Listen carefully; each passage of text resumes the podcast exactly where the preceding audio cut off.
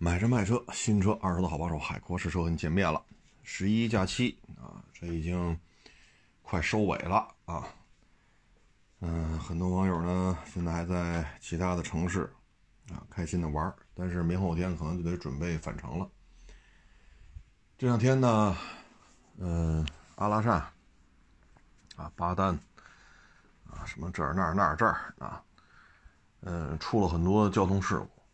这些交通事故呢，有的是不在马路上开，有柏油路，但是车速慢啊，可能只有三十四十啊，就这个车速，他嫌慢，他要跑马路旁边的路肩，跑那上开去，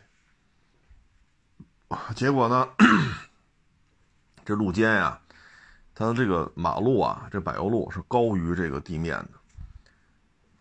然后呢，它底下可能会准备一些排水孔什么之类的啊，比如说马路一侧这个雨水积的比较多，那如果这个路底下有排水排水渠、排水沟呢，水就会顺着地势从左边流到右边去，啊，这样的话马路左边不会积水。它呢就在这个路肩上开，啊，因为这个路肩就不不是那么平整了啊，因为是沙石啊堆砌的，起起落落，起起落落。再加上下雨，有点积水，结果中间人家路肩就刨下这么一个，就是一个排水渠，咣当就遮里边了，啊，等于车头一下就冲着这个，它不是 V 型的这么一个排水渠嘛，等于从这边冲过来，一下冲到 V 型的这个排水渠的另一侧上，车头正好怼上，接近于九十度，大概七八十度吧，啊，气囊全爆了，人也从车里边弹出来了。你说这个柏油路上三四十，那你就跟着走就完了呗。你又不是说天天跑这儿，啊，你不了解这里的情况，你为什么要逞这个能呢？你要说这路堵死了，咱也不从左侧说一上一下，从左侧说逆行往前开，咱也别干那事儿，说从路肩上往前开一开，这是可以的。但是都能开呀，三四十的速度啊。自己还开那么快，啊，所以咱们去这些边远地区、高原地区、大草原、荒漠戈壁，咱们不熟悉，咱们得怎么说呢？随大溜。你在柏油路上开，那肯定是最安全的，啊，这是最安全的。你看人当地的人那车这么开，那么人家住这儿，人出生就在这儿。走着，骑摩托、骑马、开车，人在这一待几十年，人对这很熟悉。你你知道吗？你知道吗？你不知道。你这不就属于吃哑巴亏吗？人受了伤了，这一下还，因为撞的一瞬间，你想马路上车三四十，他那么超，他车速得六七十，六七十，嘣一下，车就停住了。这人的。这这很容易受内伤啊！还有的呢，就是那个爬那个大沙山、沙漠里头啊，是一个 B 勾六零把一坦克三百给撞翻了。你这个呢，爬这种沙山、爬大坡啊，这都是自发的行为，它不是一个收费的越野场地，它会有工作人员告诉你谁能上，谁不能上。先后顺序是什么？路线是什么？这坡度是四十度、三十度啊？你应该建议啊挂哪个档啊？转速拉多少？没有人管的，就一大堆人聚在这儿。你要说 一两辆车那还行，那你冲我就不冲了，对吧？但是你一弄，好家伙，你看那视频里头上百辆车，上百辆车都着了车呢。那你就听不清楚谁，谁要上谁不上，那你冲上去，他他冲下来，很容易出危险。你想冲沙坡，那能，你说一千转往上爬，一千转能爬上去，那这也不谈不上沙山吧。所以这里边，像我们原来在沙漠里拍片就遇见过这个。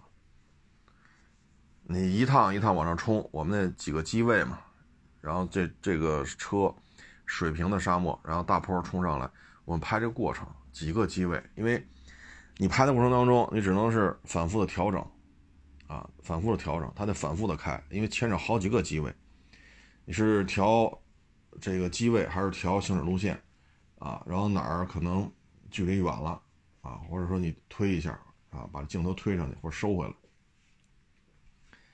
一趟一趟在那儿拍，其实周围没有什么人，就过来一途观，就得斜着，就是呈九十度这么往这边穿。得亏当时踩脚刹车，要不然两台车就九十度这种撞上了。那小伙子不管不顾的，人家后来因为我们这块平地嘛，拐下来，我们都看呢。人家，我操，我很牛逼啊！你们都让我了，你们不行，就那劲头子，你跟他怎么沟通？完全不是一频率的。那当时那一片就我们这几辆车，你说这都能出这种问题，得亏踩脚刹车啊！他不知道天高地厚啊，他不知道，把我那个 UTV 翻，照样开翻了。现在这些车呢，越做越便宜。那像过去你要出去玩去，车的单价都比较高，啊，所以出去玩的，你看，开 L C 七六、七幺、七八、七九出事的特别少。但是车保有量并不算少。为什么呀？要么人家就是当一个艺术品，啊，自己天天在这儿上下班开，人觉得特满足，啊，特满足。要么。就是真正的是越野老炮儿，这个每年沙漠里不开个一万公里，也得开五千公里，每年都这么开。人家也不跟你玩人家俩仨人三四辆车，你看人家这么开那么开，夏天去冬天去。但是现在越野车越做越便宜，啊，十几万，二十几万。二点零 T 这样的话呢，扭矩拔的比较高，它的峰值扭矩跟四点零自吸的 EGR 其实差不多，甚至更高。但是它的峰值扭矩的出现转速特别低，一千多转不到两千转，峰值扭矩就是扭矩高原这个平台扭矩平台就出来了。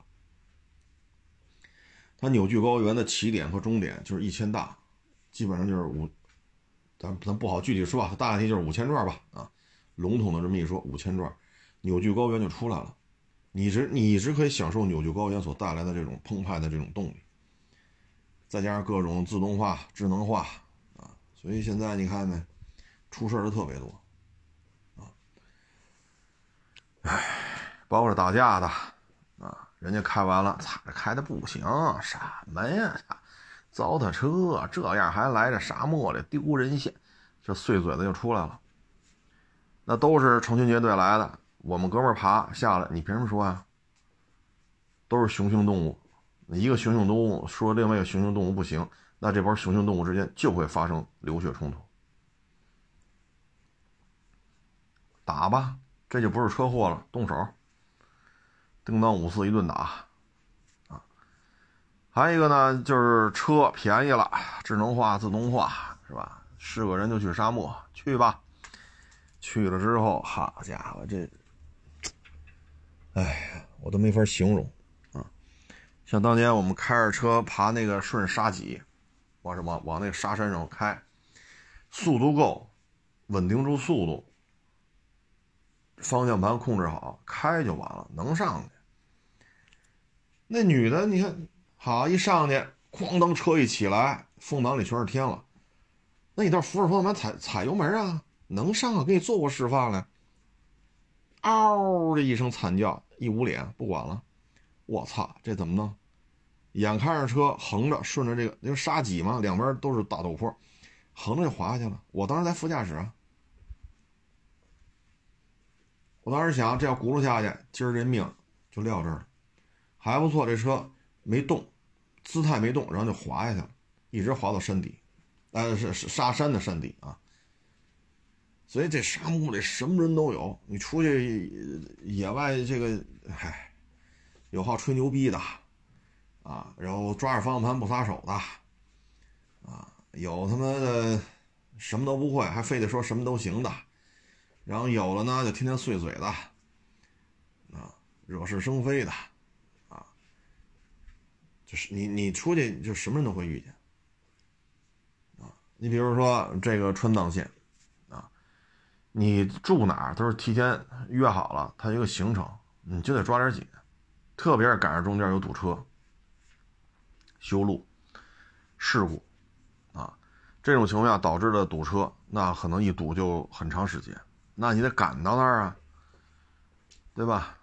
赶到你约好的这个住宿的这个地方，不去，堵车的时候，那你就撒尿尿去，不去。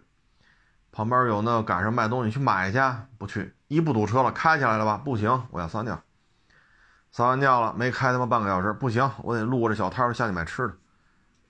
那车上有不好吃，我操，你停吧，停完了好上来吃喝，好又过半个小时，我得撒尿去。您他妈不是刚他妈尿完吗？不行，你说这不拱火吗？所以你出去什么人都能遇见。什么人都能遇见，所以这种长途穿越这个那个，这个一定得注意，啊，一定得注意。第一，车的性能的相差不大，啊，你不能说这开别克 GL 八，这开一堆坦克三百一起玩穿越，那这一进沙漠就废，这 GL 八一进沙漠就废，啊，那你怎么弄？人车上坐五六个人，你带不带人去？所以车得差不多，再一个呢，呃，为人处事、接人待物，包括你的沙漠当中驾驶也得差不多。这里边呢，我给举个例子，原来我说过一次，北京的一个开幺二五零的，另外一个呢是刚买的飞双吧，幺幺零零，好像是在昆玉河吧。哎，不是，是哪来着？潮白河，嗨，我也忘了。反正朝阳顺义交接那一片吧。说第一次骑这个飞双，然后那个也是网上认识的吧，一大哥骑幺二五零带着他跑。好家伙，玩命啊！人那飞霜这个几次就支不住车就摔这儿了，还鸡巴玩命呢。然后冲上去了，那你倒告诉人家。除了你牙真笨，你车不行，人也不行，真他妈怂。除了说这个，你再告诉人家，你会报路况吗？除了你妈说人家笨，你还会说什么？前面左转上土坡，这土坡大概十米长，起步三十度，然后上面有一段是三十五度、四十度，到上面你这这一上挂几档，转速多少？你倒是跟人说呀。整个就跑这儿，故意下套。让人家难堪，自己再过过嘴瘾，然后拍个小视频，回去说他是傻逼，就我是牛逼的，就这样人可多了。你这叫做大哥吗？那不欠抽吧？是不是欠抽啊？什么叫做大哥呀？这条路啊，前边全是草地，基本上还算平整，跟着我开吧，我车速多少？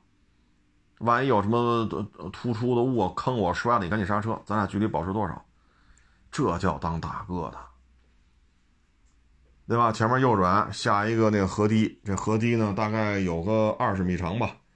呃，看那个水平仪，这一下去的话大概三十五度，砂石路。然后你下去的时候你注意前刹车怎么处理，后刹车怎么处理。咱们下来速度多少？我这台是水鸟，我挂几档，转速多少？前刹车后刹车是怎么点？点多少？重心往后，啊，你不能重心往前再捏前刹，我操，三十五度那折磨去了。屁股往后，重心往往后坐，对吧？挂上几档，转速是多少？后刹点多少？你跟人说呀，不说，咵的下人一下呱唧摔了，我操，你真够笨的，这坡下不来，你那车也不行，人也不行，操你这多余带你出了，以后别再玩了。这样人可多了。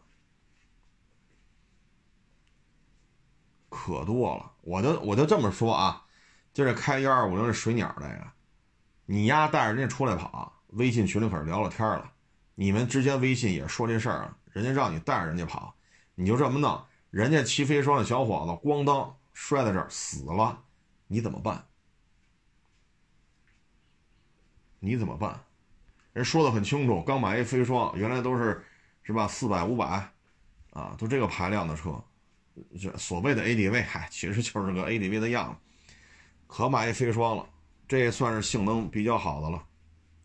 人跟你说的很清楚，大哥带我跑跑这那，你答应了，你微信聊天记录能证明这一点。你带人出来，人跟你跑死了，然后你说跟我没关系，他是一傻逼，你这么说管用吗？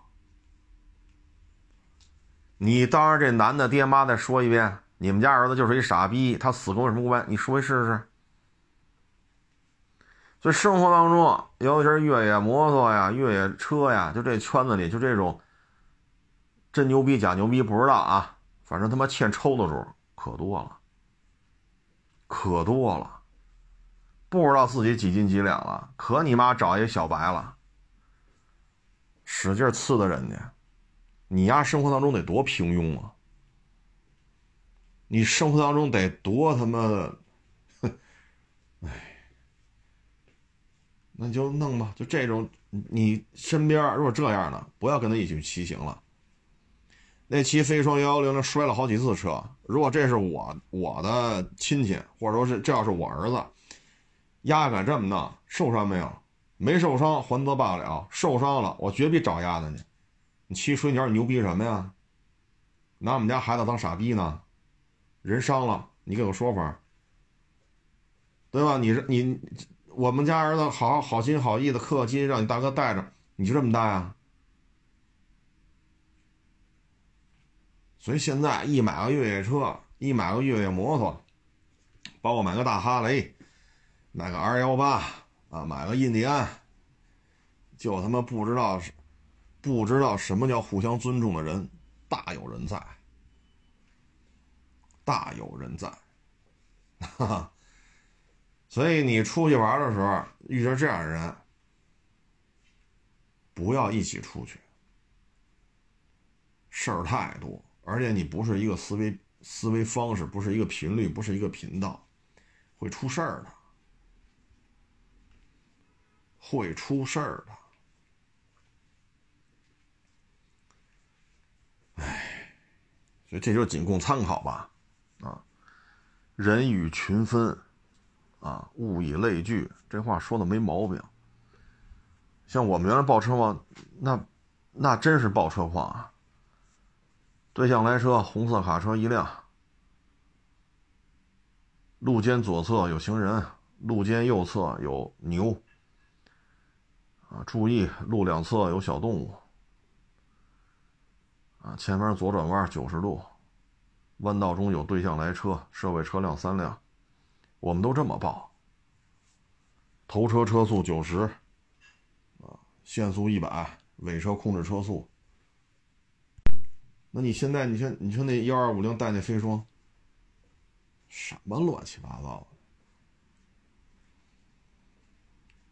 就平时啊混的不咋地，可你妈逮着个机会了。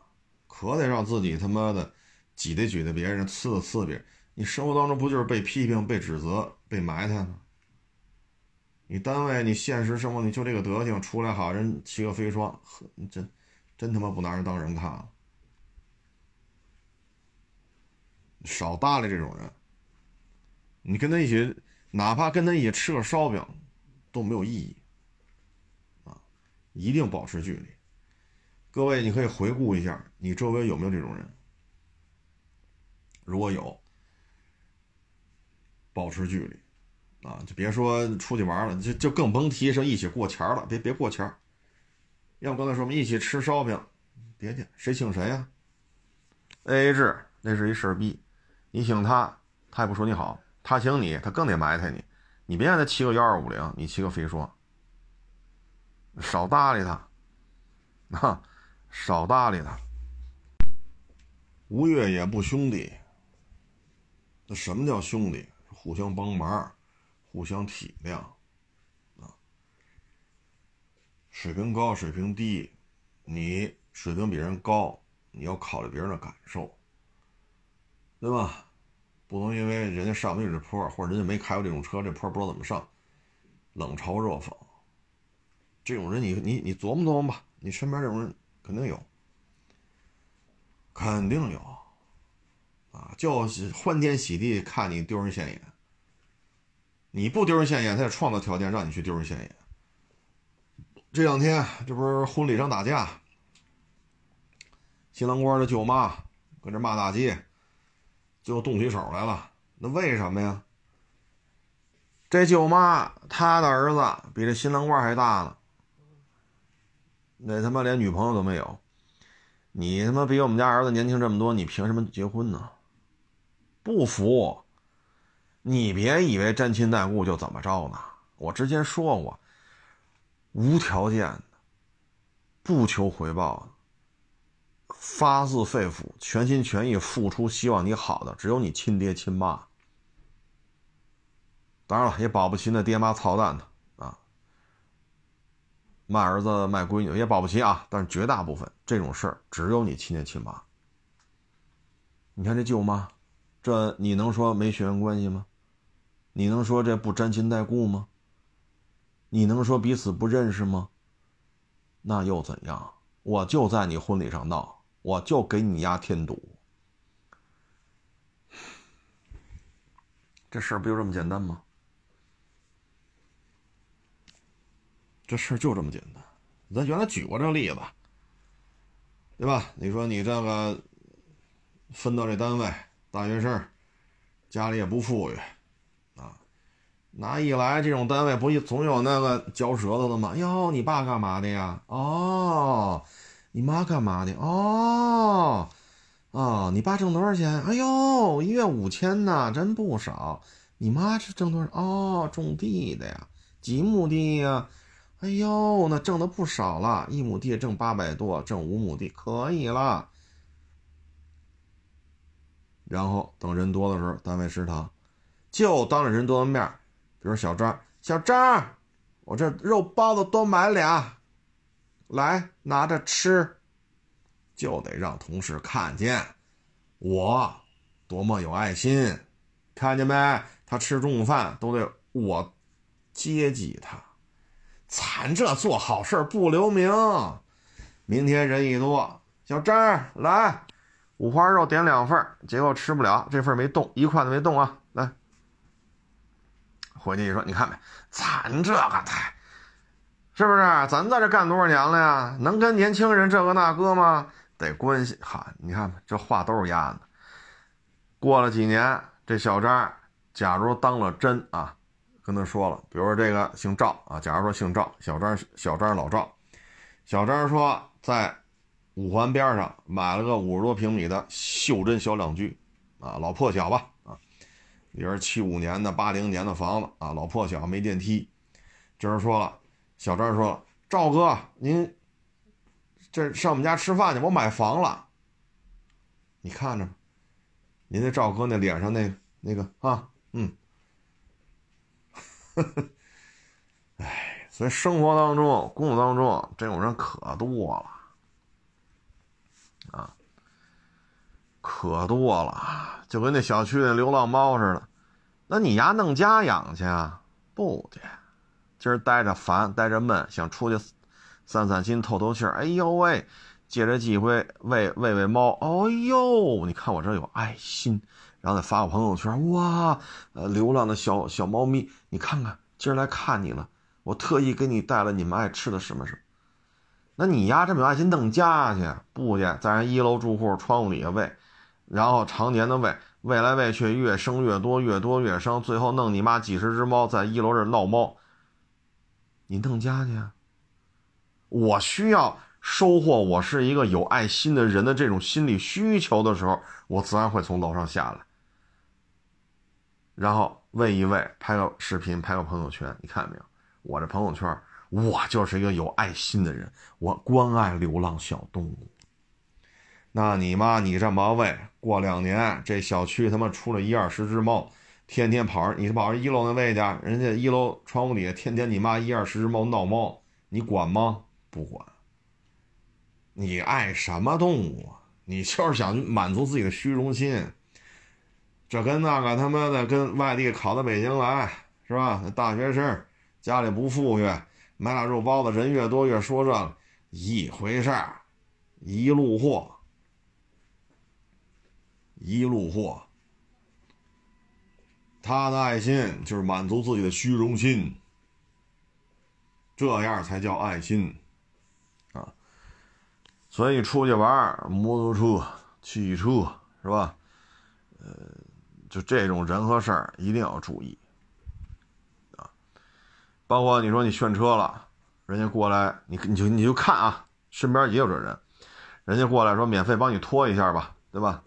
你把你那个那个保险杠那盖抠开，里边有拖车钩啊，或者说里边是一个那个座，然后把那拖车钩从那个呃前进点啊、警示牌那那有那个拖车钩拿着拧上，拧上前面是一圈，然后拿那往外往外拽就完了。有的哟，谢谢你谢谢你，你说免费的不用钱，就帮一把忙就完了。那成成成，那谢谢您，这么着给您。这一塑料袋的红牛，您拿着喝。或者说，我们这刚买俩西那个哈密瓜，搁您车上，不能让您白帮忙。像这样的可以交往，因为什么呢？野外啊，或者说陌生的路段啊，不论是草原呢、高原呢、沙漠呀、戈壁，哎，这样的人可交。他对于萍水相逢，这辈子都不会再见面，但是帮他的人，人是这么的客气。你像那个啊，行，你拖吧。嗯，拖完之后，那行，你帮我把拖车钩拆了吧。嗯，那盖怎么扣啊？扣上了，好嘞。嗯，再见。说谢谢，都怕烫了嘴唇子。你像这样的，趁早就说，那你去哪乌鲁木齐？你你自己去吧，我们这有点事儿，我们在这等两天，等个朋友，你先开走吧。不要跟这样人一起出去。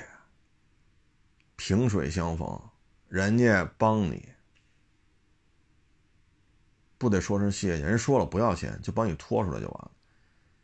那咱通常情况下，那给你，对吧？那那不能白让人帮忙啊！除了嘴上，你拿拿点饮料，对吧？是可乐、雪碧呀、冰红茶呀、红牛，给人提了一兜子，车上都有，对吧？咱出门在外跑长途，肯定这都有。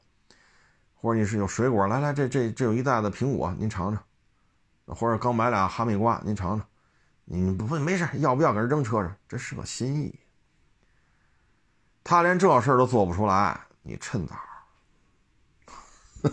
你趁早跟他，你你去乌鲁木齐，你先去吧，我这等个朋友，我这等三天呢，啊，就别跟他一起开了，反正大马路自己开呗，啊。所以生活当中察言观色，就这货色。保持距离吧，保持距离。啊，唉，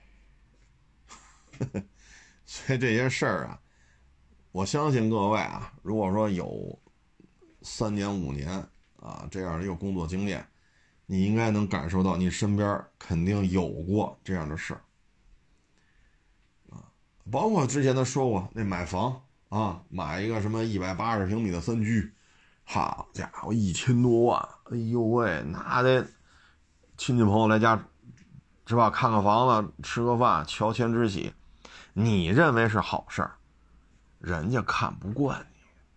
你把客人送走了，收拾一回厨房，哟，煤气味这么重啊！也不知道哪有问题，赶紧打电话吧。煤气公司来一看，你们家的煤气管道是被拿刀。给割开的，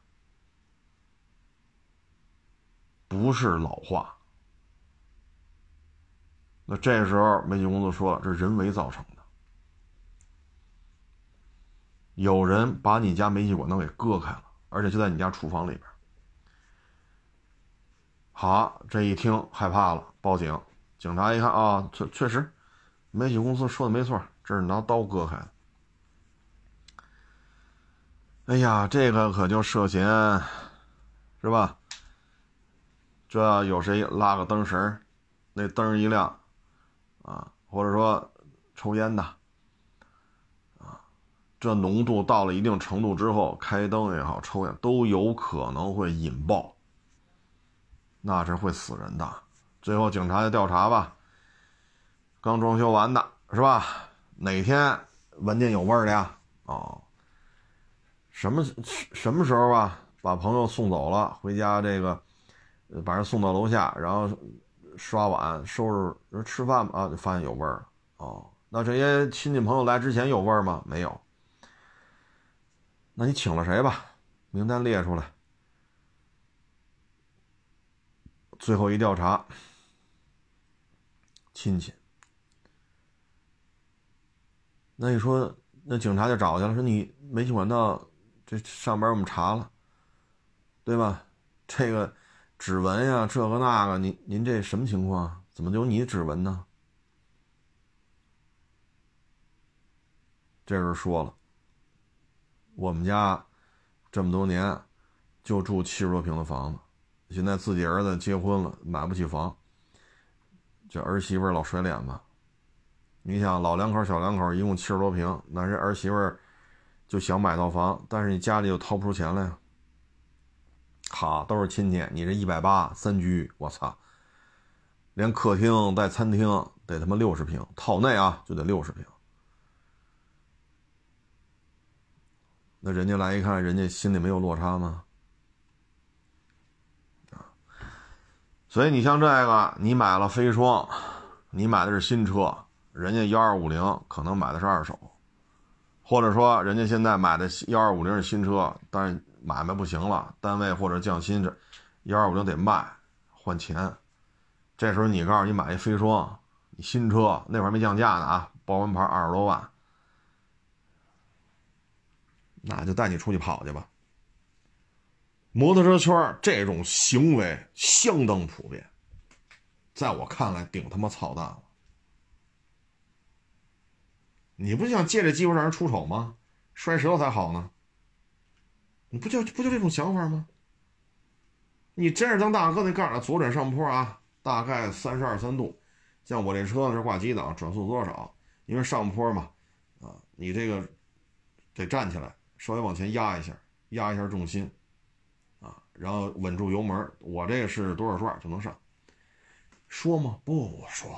前面啊，右转下河堤啊，大概三十米长，坡度多少？砂石路面，重心往后坐啊，不要往前，再捏前刹，这往后稍微点一下脚刹，挂几档，转速多少？车速别超多少？你看我啊，我就这速度下，开点刹车灯。啊！你看我刹车灯走什么时候亮？我没捏前刹啊，我是脚刹带，这叫大哥啊！这叫大哥，各位自行判断吧，行吧？这东西，呃，出门在外啊，聊得来是最重要的。咱就不说这个了。这两天呢，你看欧洲对于中国产的这个新能源汽车双反调查。啊，其实这个我觉得，哎，这帮人也不是他妈的脑袋瓜里都他妈想什么呢？啊，首先，电动汽车的双反，啊，严谨一点叫中国产电动车，呃，反补贴调查啊，严谨点应该这么念。咱们呢，对欧洲市场呢是有想法的。所以你看，现在很多主机厂也去欧洲开店，是吧？呃，去那边建经销商网络啊，呃，宁德时代什么的还要在那边建厂，在欧洲建厂。但是呢，你的这种反反补贴或者双反什么的，首先，中国电动汽车在欧洲这个销量的占比只占咱们国家电动车产量。唉，多说点百分之一啊，现在销量占比大概就是这个数。那绝大部分品牌对于在欧洲来讲，有你没你，不耽误咱们做买卖啊。这里边就一个企业有难度，就是 MG，MG 在欧洲、土澳、东南亚、南美卖的可好了，去年就卖了好几十万辆。MG 海外销量啊，所以它在欧洲卖的好。那你这边你要调查，可能 MG 税受点影响啊。但是呢，这里边就刚才说的啊，绝大部分中国的电动汽车在欧洲的销量占比只占 G 几个儿销量的，也就是百分之一，就 MG 多。因为国内 MG 销量可以忽略不计，一年能卖个十几万辆就不错了，但是在海外能卖个四五十。今年有可能会突破八十万辆 MG 海外销量啊！但是呢，这牵扯一问题，就是我们的车翻一翻拉到您那儿去卖，还比您当地的车便宜。你说你要报复性关税，你怎么收吧？比如说，咱不说自主品牌，ID.3 一万六千欧，在德国三万九千欧，你说这赖谁？好，你要报复性的收税，好了。收多少？说百分之百可以，一万六三万二，没问题。你你本土卖三万九，我翻一翻，我卖三万二，我还是比你便宜，对吧？那七千欧，七千欧就是这边出关那边入关运费，对吧？七千欧也够了，可以摊销这些费用，因为你一运不是一辆，你一运就是少则。千八百辆，多则几千辆、上万辆，所以一辆如果还有七千块钱啊，七千欧的欧元的利润，这事儿能干。那好，你对 ID 三这是产自中国的电动车进行惩罚性的报复，那我就想问了，大众干吗？这车是大众的，对吧？大众干吗？所以你这种瞎他妈折腾，首先咱们对这边呢不是太销量肯定是希望多，对吧？它有象征意义，毕竟汽车发明者在德国嘛，啊。可是有什么用吗？销量并不高啊，而且你调查调查去，你说奔驰能离开中国吗？不能，宝马呢？不能，奥迪呢？更不能，大众呢？绝对不能，绝对不能！大众要没有中国市场，说中国啊一辆大众车不许卖啊，那大众得崩了，这买卖就崩了。所以你说你双反来双反去，你反个谁？再一个，凡是这种所谓的这种反倾销、反补贴啊，就各种非。技术壁垒啊，就是贸易关税壁垒。那最终也没什么，像光伏，咱们当年光伏产业，好家伙，那在欧洲这不干，倾销收关税，百分之十六的百分之六十多吧。最后用了三年，这买卖干成什么样呢？全世界百就是他开始进行双反调查的时候，全世界百分之三十的光伏是中国生产的。压弄了三年，对中国进行打压之后。咱们四百多家的光伏啊，五百家光伏企业倒闭了三百多家，就剩下一百来家，迅速的做强做大，然后进行了，因为做大了，规模效益造导致成本降低，你涨点关税，咱通过成本降低全部摊销了，而且最重要的是什么？用了三年的反反这个双反调查，惩罚性关税，实行了三年之后，中国的光伏产业。在全地球的占比从百分之三十多，差不多将近百分之六十了。你对中国进行制裁之前，你还有百分之六十多，将近百分之七十可以从全国全地球啊去采购。你对中国进行了封锁三年之后，你发现了全地球只剩下百分之三十多，或者说百分之四十非中国供应商，而且中国供应商你加了这么多关税，它依然比你便宜。这就意味着，你在本土竞争不过中国的光伏产业，你去其他地区没有这个报复性关税了，你更竞争不过。所以中国的光伏产业就迅速的，就有点类似于大疆，百分之七八十无人机，地球上民用无人机百分之七八十都是大疆一个人的。你说怎么封杀吧？美国。什么 FBI 啊、CIA 啊、海军陆战队啊，包括陆军呀，什么这个那特种作战部队，都去买大疆无人机，便宜啊！便宜好用啊。中文为主导的这么一个氛围，研发出的产品，他们说英语的用的都很顺利，便宜，质量好。那你现在你怎么对中国无人机进行封杀？你封杀不了了，全世界愿意做民用无人机的，就就剩下百分之，我多说点，百分之二十的市场份额了。那么多国家，那么多公司来就争这点份额，它永远形不成规模经济，它永远不能够迅速的降低成本，它永远无法筹集更多的利润用于研发，它的大数据采集做不够样本量。什么叫样本量？比如说吐鲁番跑去高干，高干那个上面一个刺儿场，你作为一个主机厂，你生产一，你能让一辆车去跑吗？这一辆车坏了，那这车系就别生产了。这一辆车不坏，这个车系永远没毛病。你需要一个基数，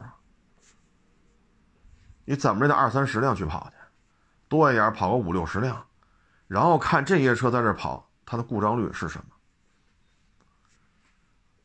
你明白这意思吗？当全地球的民用机无人民用无人机的市场份额就剩百分之二十了，欧洲、亚洲、美洲是吧？这么多地方的这么多国家，这么多公司都要干这个，你没有规模经济了，市场份额就那么一丢丢了，你你没有办法降低成本，你也没有足够的利润用于开发，同样你也没有采样数据的这种规模。你怎么办？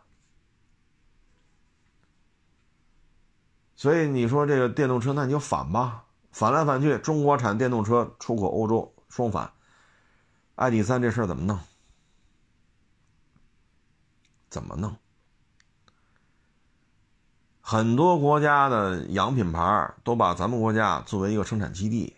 你像那本田佑兽，哎呀，这个那那。各位，若干年前海外销售的幼兽就是新德州本田生产的。你感恩戴德个毛啊！你感恩戴德，多少年前就是中国生产的。哟，感谢本田，终于把优秀给我们中国人了，谢谢。这他妈多少年前就是新大洲本田，新大洲本田你不知道在哪儿是吗？你是你百百度一下，新大洲本田你看看在哪儿，哪个国家的哪个地区，你查一下。所以，你这么弄，最后能怎么着啊？就像刚才说的，奔驰能离开中国市场吗？我不要了，操！中国市场一辆车都不卖，哼！奔驰不敢，宝马敢吗？那他妈更不敢。奥迪呢？我操！奥迪没有中国市场，应该就是 BB 吧？没有 BBA 了。那大众就更不行了，大众更不敢离开中国市场。怎么玩啊？大众现在奔着说我要照着年产一千万辆来，要跟丰田死磕。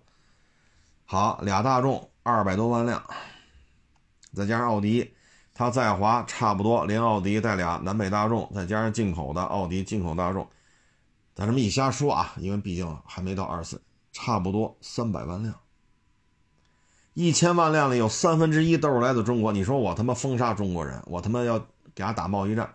那大众就从一千万迅速掉到七百万了，这还要跟丰田争呢？丰田一千万，你七百，争个毛啊？不敢，所以就调查去吧。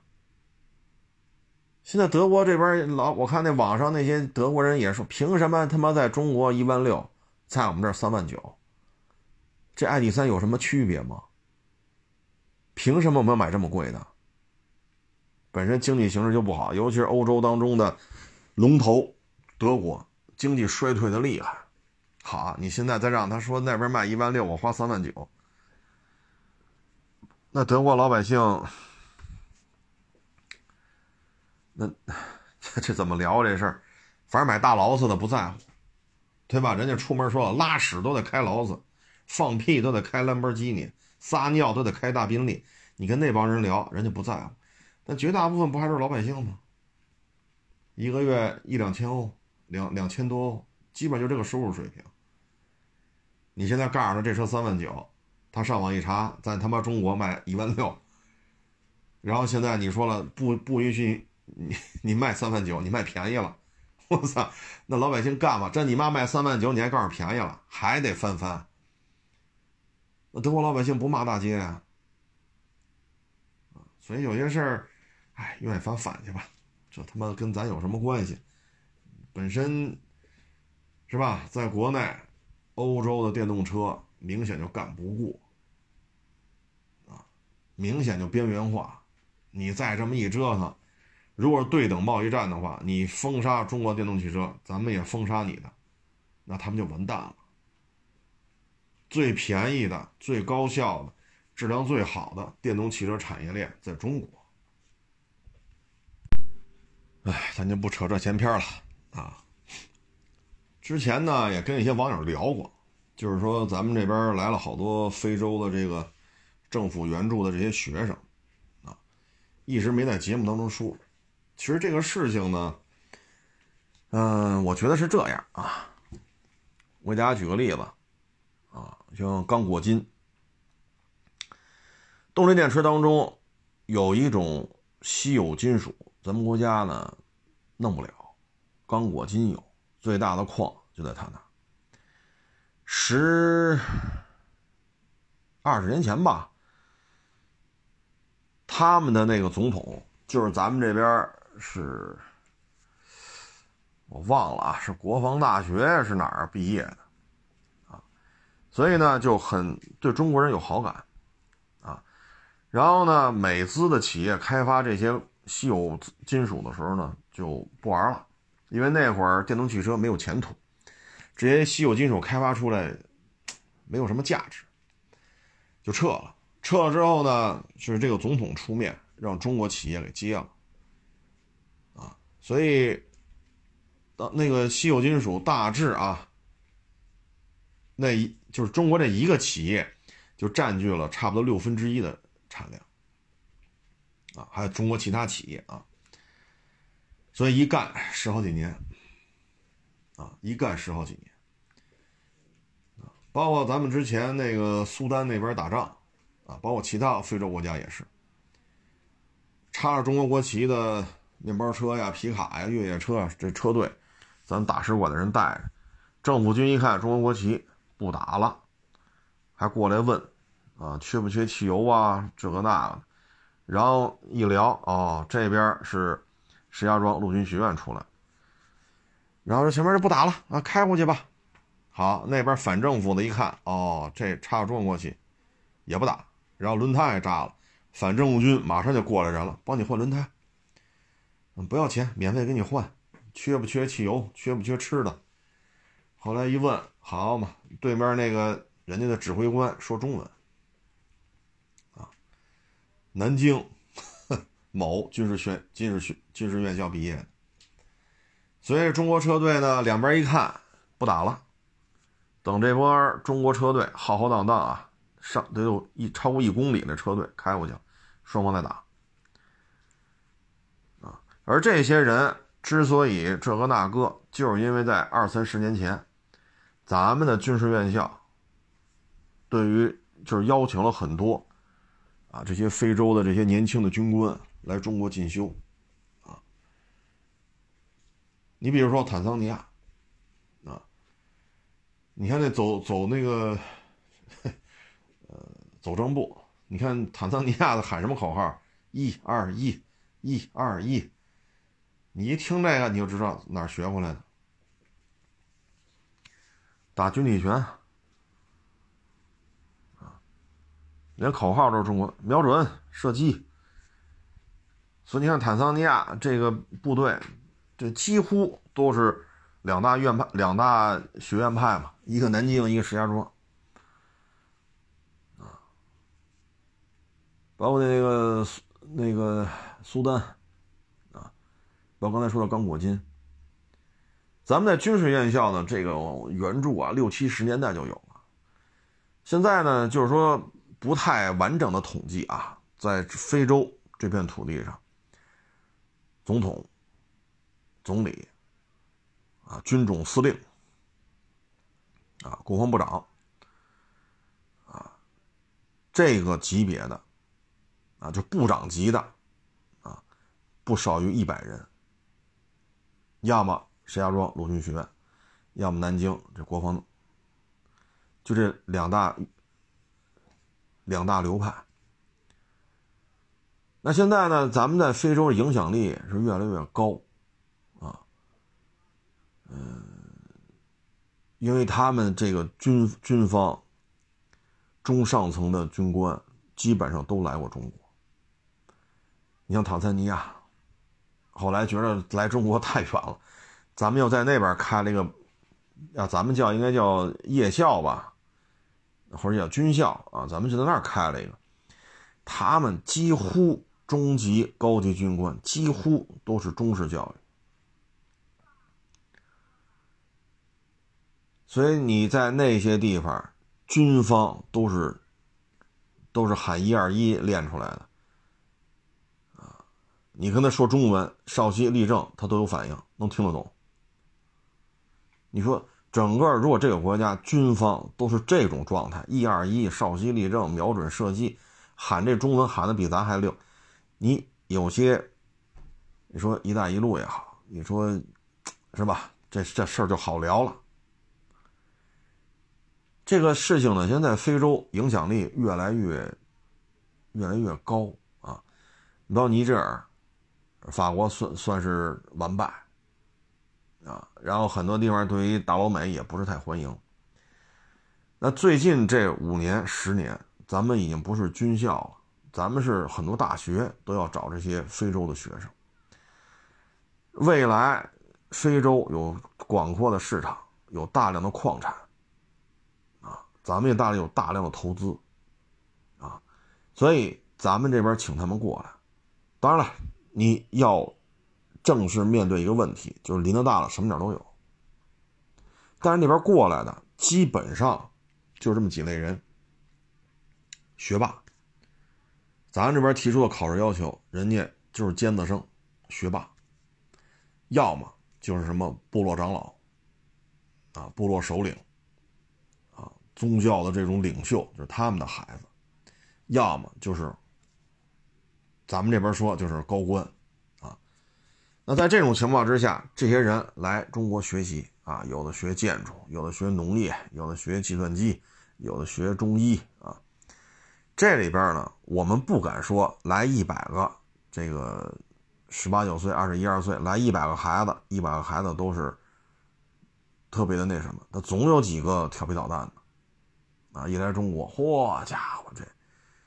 这这跟非洲大草原这这完全两个世界呀，啊，所以有些时候就迷失了，啊，可能整天就是吃着喝，确实有啊，但是概率并不高。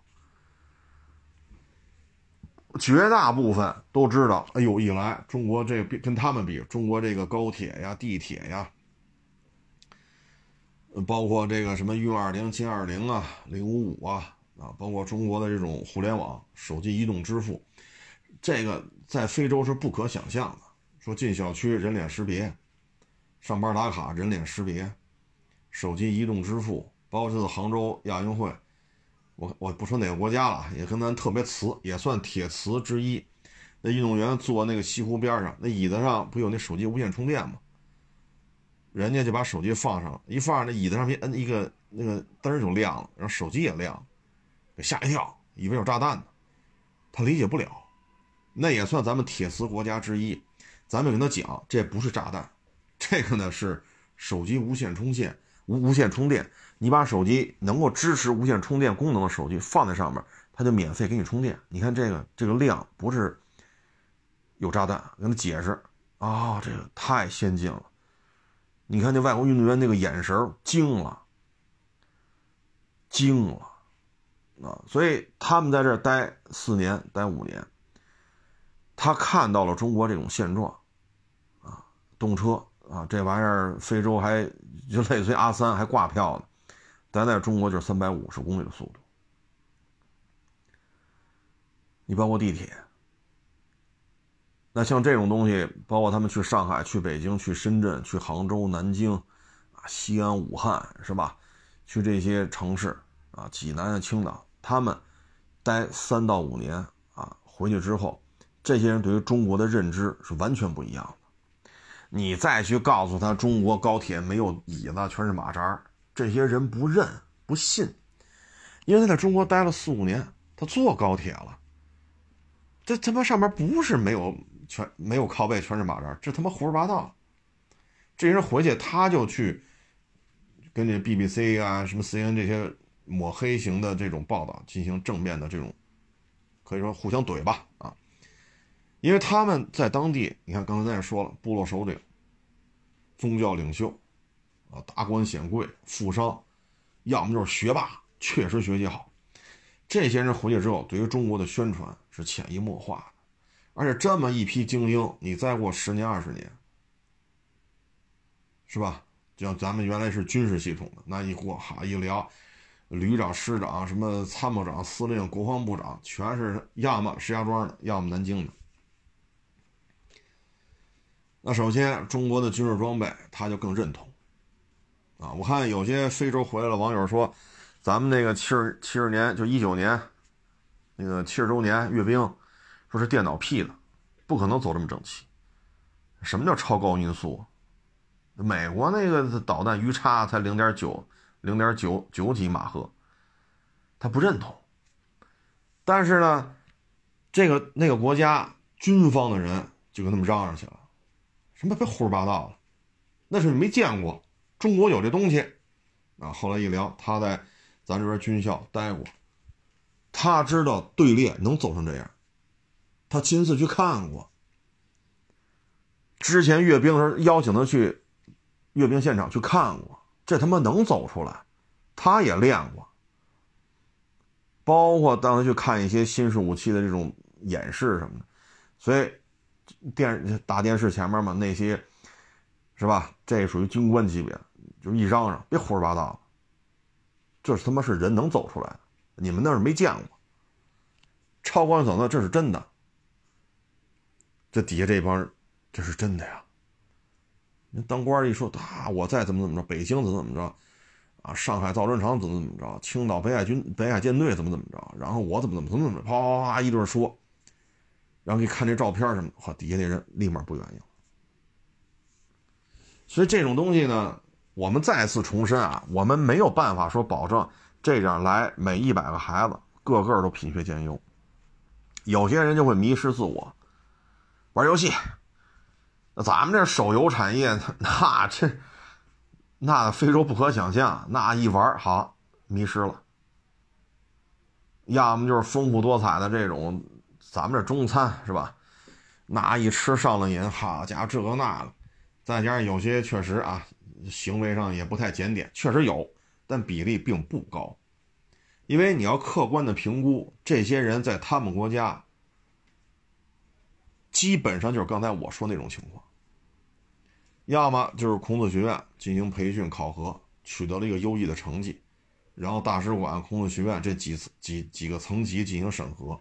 真是学霸，要么是刚才说的啊，部落首领啊，宗教首领啊，达官显贵啊，官二代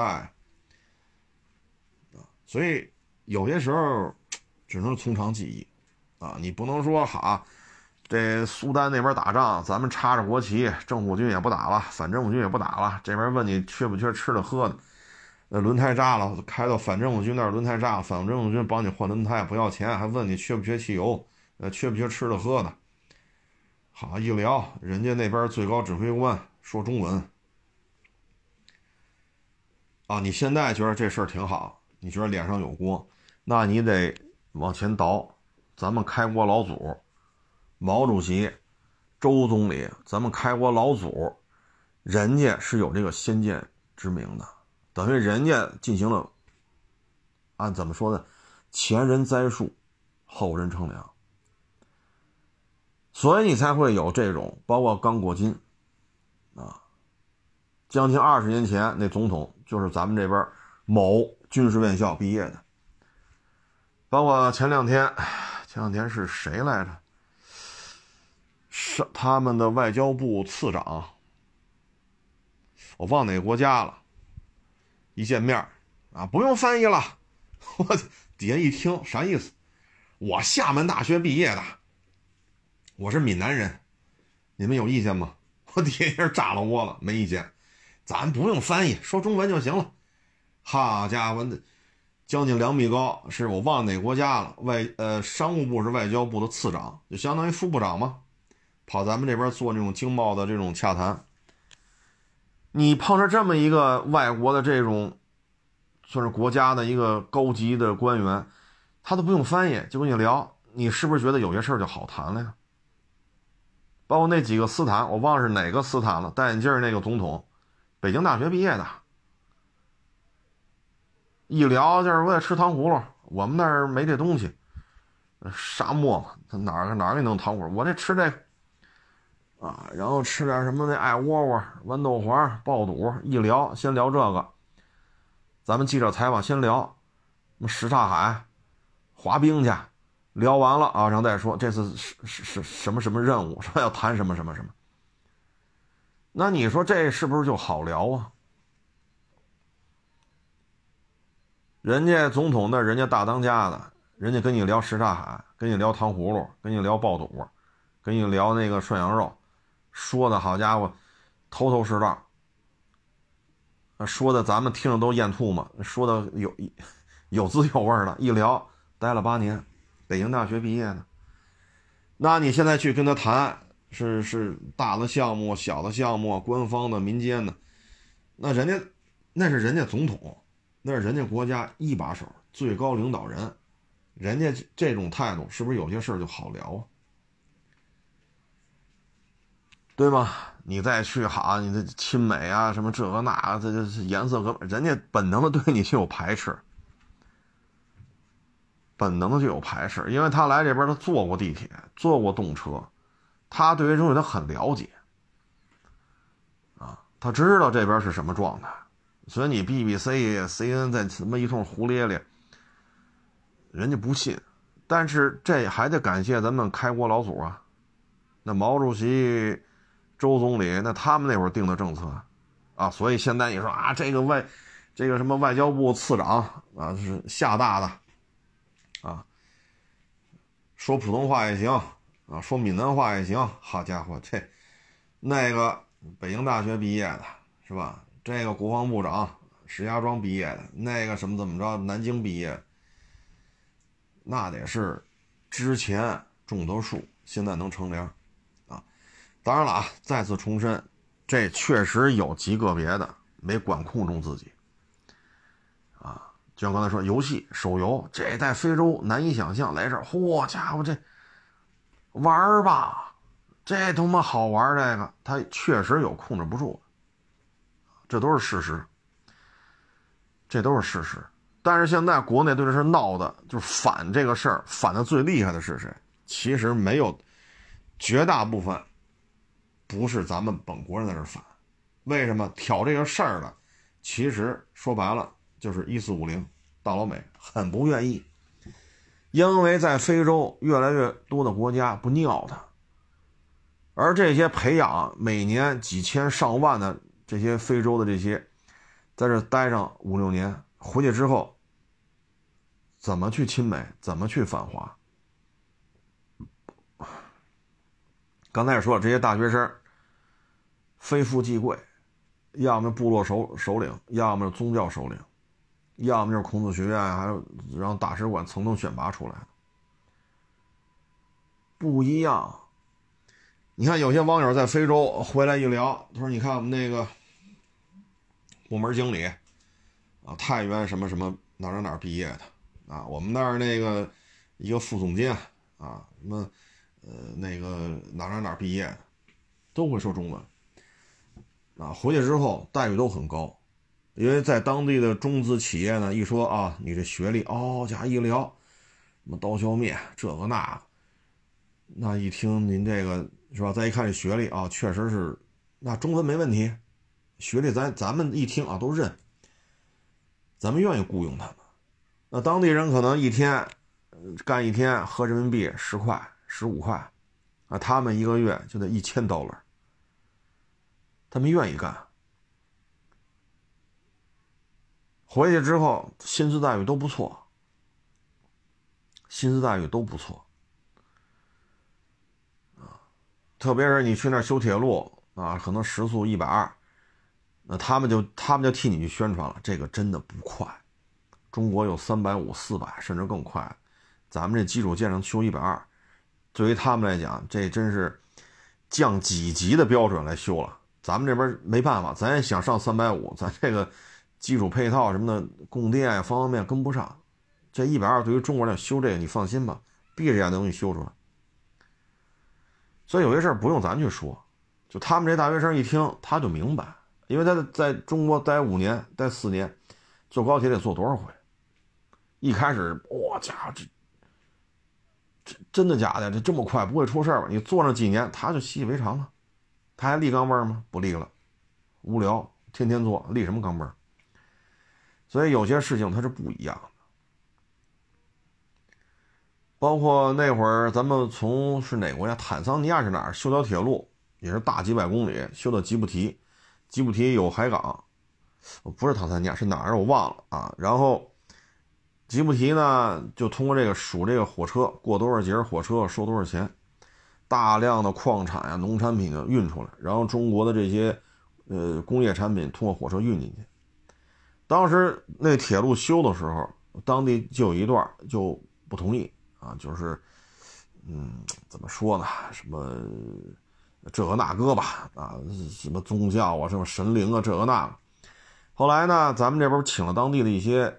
曾经在中国留学过的一些大学生嘛，啊，就跟他们聊这事儿，他们就去找那个聊，然后有呢就跟着当地的部落首领、部落长老，哎，就是沾亲带故。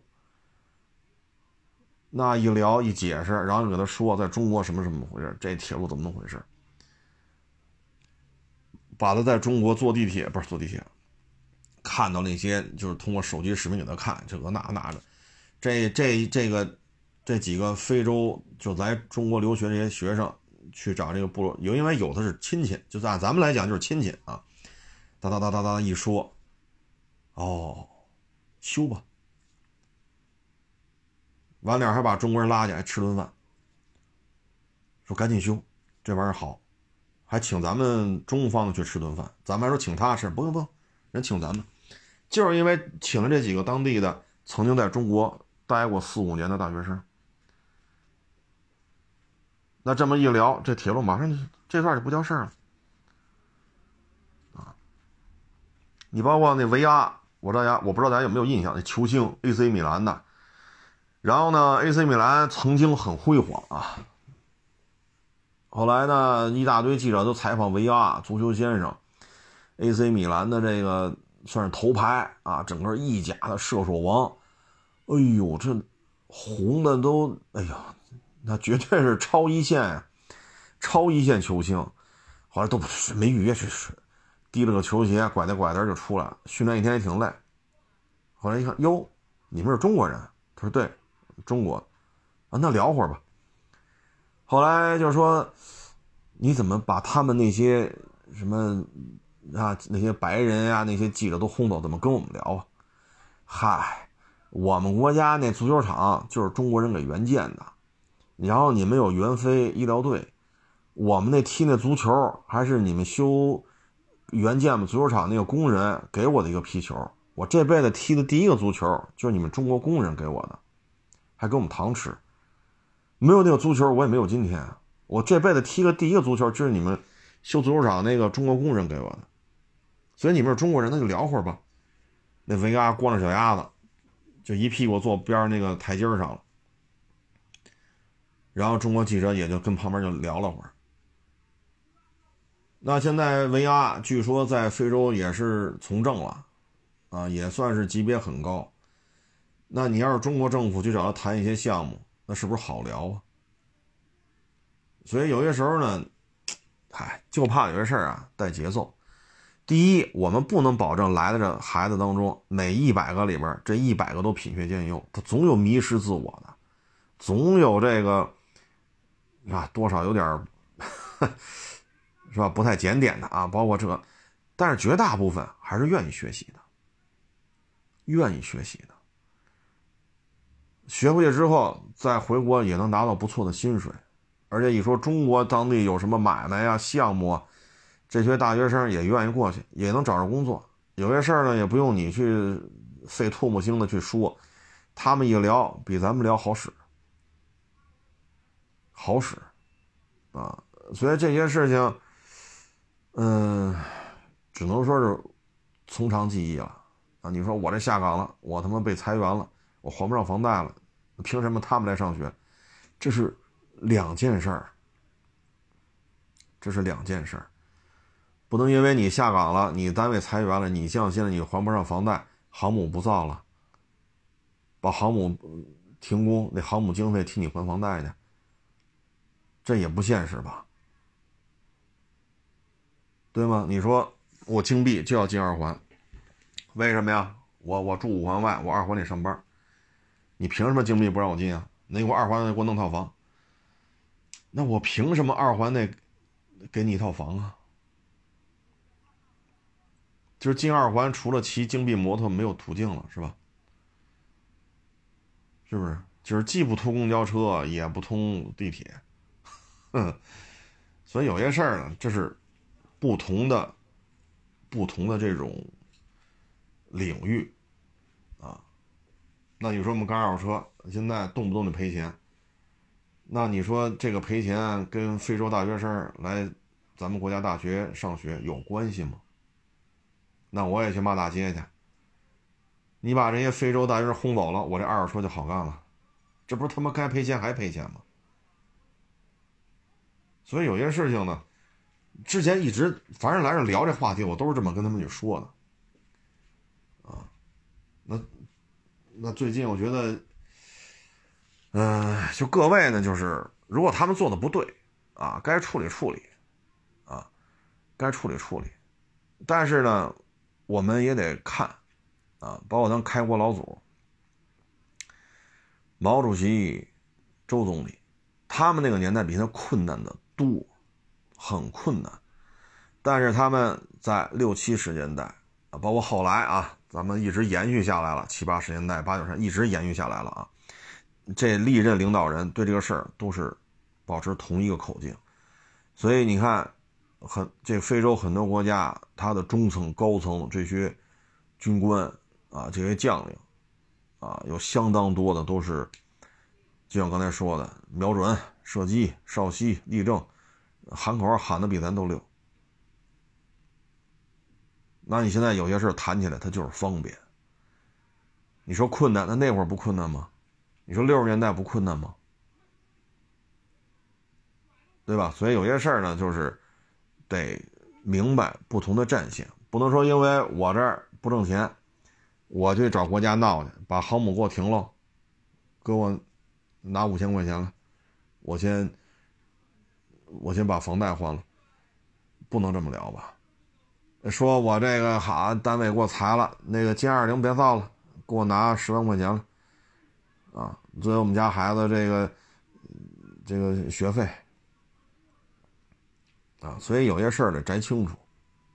确实啊，我们不能保证一百个孩子里一百个都是好的。大家可以想一下，在八十年代改革开放之后，漂亮国给了我们大量的公费留学名额，有些人就没回来，就留在那儿；有些人回来之后，就是这一批人，因为八十年代、九十年代，中美经济、科技、军事。方方面面，咱们都远远落后于人家，所以他们留下了极其深刻的烙印，所以到今儿，他们都是亲美的，这个比例相当高，或者说比例不低，比例不低。而这些人呢，现在基本五六十岁，在各行各业官高权重。你就明白了这里边是怎么回事了，所以为了这个将来，我觉得呢，应该多招一些这些学生，按照现在的比例啊，我觉得就 OK，保持这个比例。啊，至于说有些事儿做的什么，这个电梯只能留学生坐，那个这个电梯不让坐，哎，这个就是各个学校自己的规定了，啊，各个学校自己的规定，您别找我说了。啊，那大学都不让我进，啊，这是各个学校自己的规定，啊，你可以跟各个学校自己去谈，啊，所以有些事儿呢，我觉得你眼界放宽一些，你会发现他这个事情前因后果是这样的，不是平白无故弄一堆学生来的。你说现在困难，那六十年代不困难？不困难吗？七十年代不困难？八九十年代不困难？都比现在困难。咱们一如既往的去大量的非洲的军事留学生在中国进行培训，当时反对的人也很多，只不过没有互联网，你不知道那么多，也有很多人反对。那现在不一样了，有些冲突，好家伙，联合国调解不了，美国人调解不了，欧盟调解不了。最后把石家庄和南京这两个学校白发苍苍的教授拉过去了，去聊去，那他就调停了。为什么呀？这是他学生，这是他学生。那你说你现在这时候你觉得自己挺露脸的，那当初也得付出啊。所以这个事情呢，大家要了解前因后果是什么，不是吃饱撑的没事干啊。行了，不多聊了啊。这个五号了，明啊，就节目播出的时候应该是六号，六号、七号，大家也该准备，如果自驾游的话，准备返程了。返程的时候呢，一定要提前规划好，嗯，时间控制好，再一个注意安全，啊，注意安全，别到时候玩的开开心心的啊，呱唧再撞了，啊，注意安全，注意安全，嗯，别就非抢着那个。免高速费之前就玩了命的开，咱别别别别，千万别这样，该休息休息，那点高速费和安全相比，我觉得还是安全更重要，啊，行吧，不多聊了啊，不多聊了，谢大家，谢谢捧场，欢迎关注新浪微博海阔试车手。